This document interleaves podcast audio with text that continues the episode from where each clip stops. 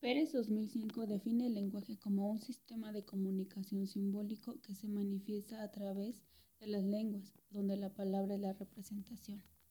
La expresión del lenguaje se realiza a través de las palabras y la escritura, mediante los órganos efectores musculares de las extremidades superiores y del sistema bucofonatorio.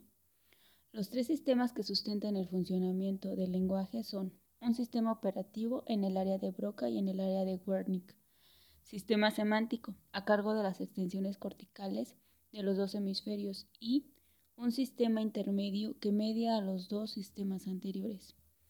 Cuando existe una lesión en alguno de estos sistemas aparece un trastorno en el lenguaje llamado afasia. La afasia es la pérdida de la capacidad en la comunicación verbal o expresiva. Esta pérdida se nota por la falta de fluidez espontánea del lenguaje, compresión del lenguaje, repetición de palabras, nombramiento de cosas y escritura por dictado. Dichas tareas son utilizadas en la evaluación cualitativa.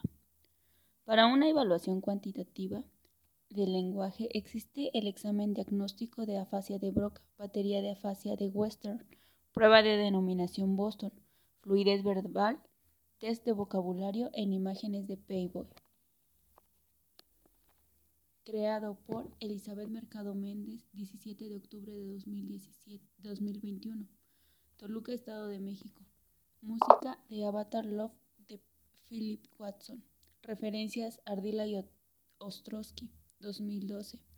Guía para el diagnóstico neuropsicológico. Monillaú 2013.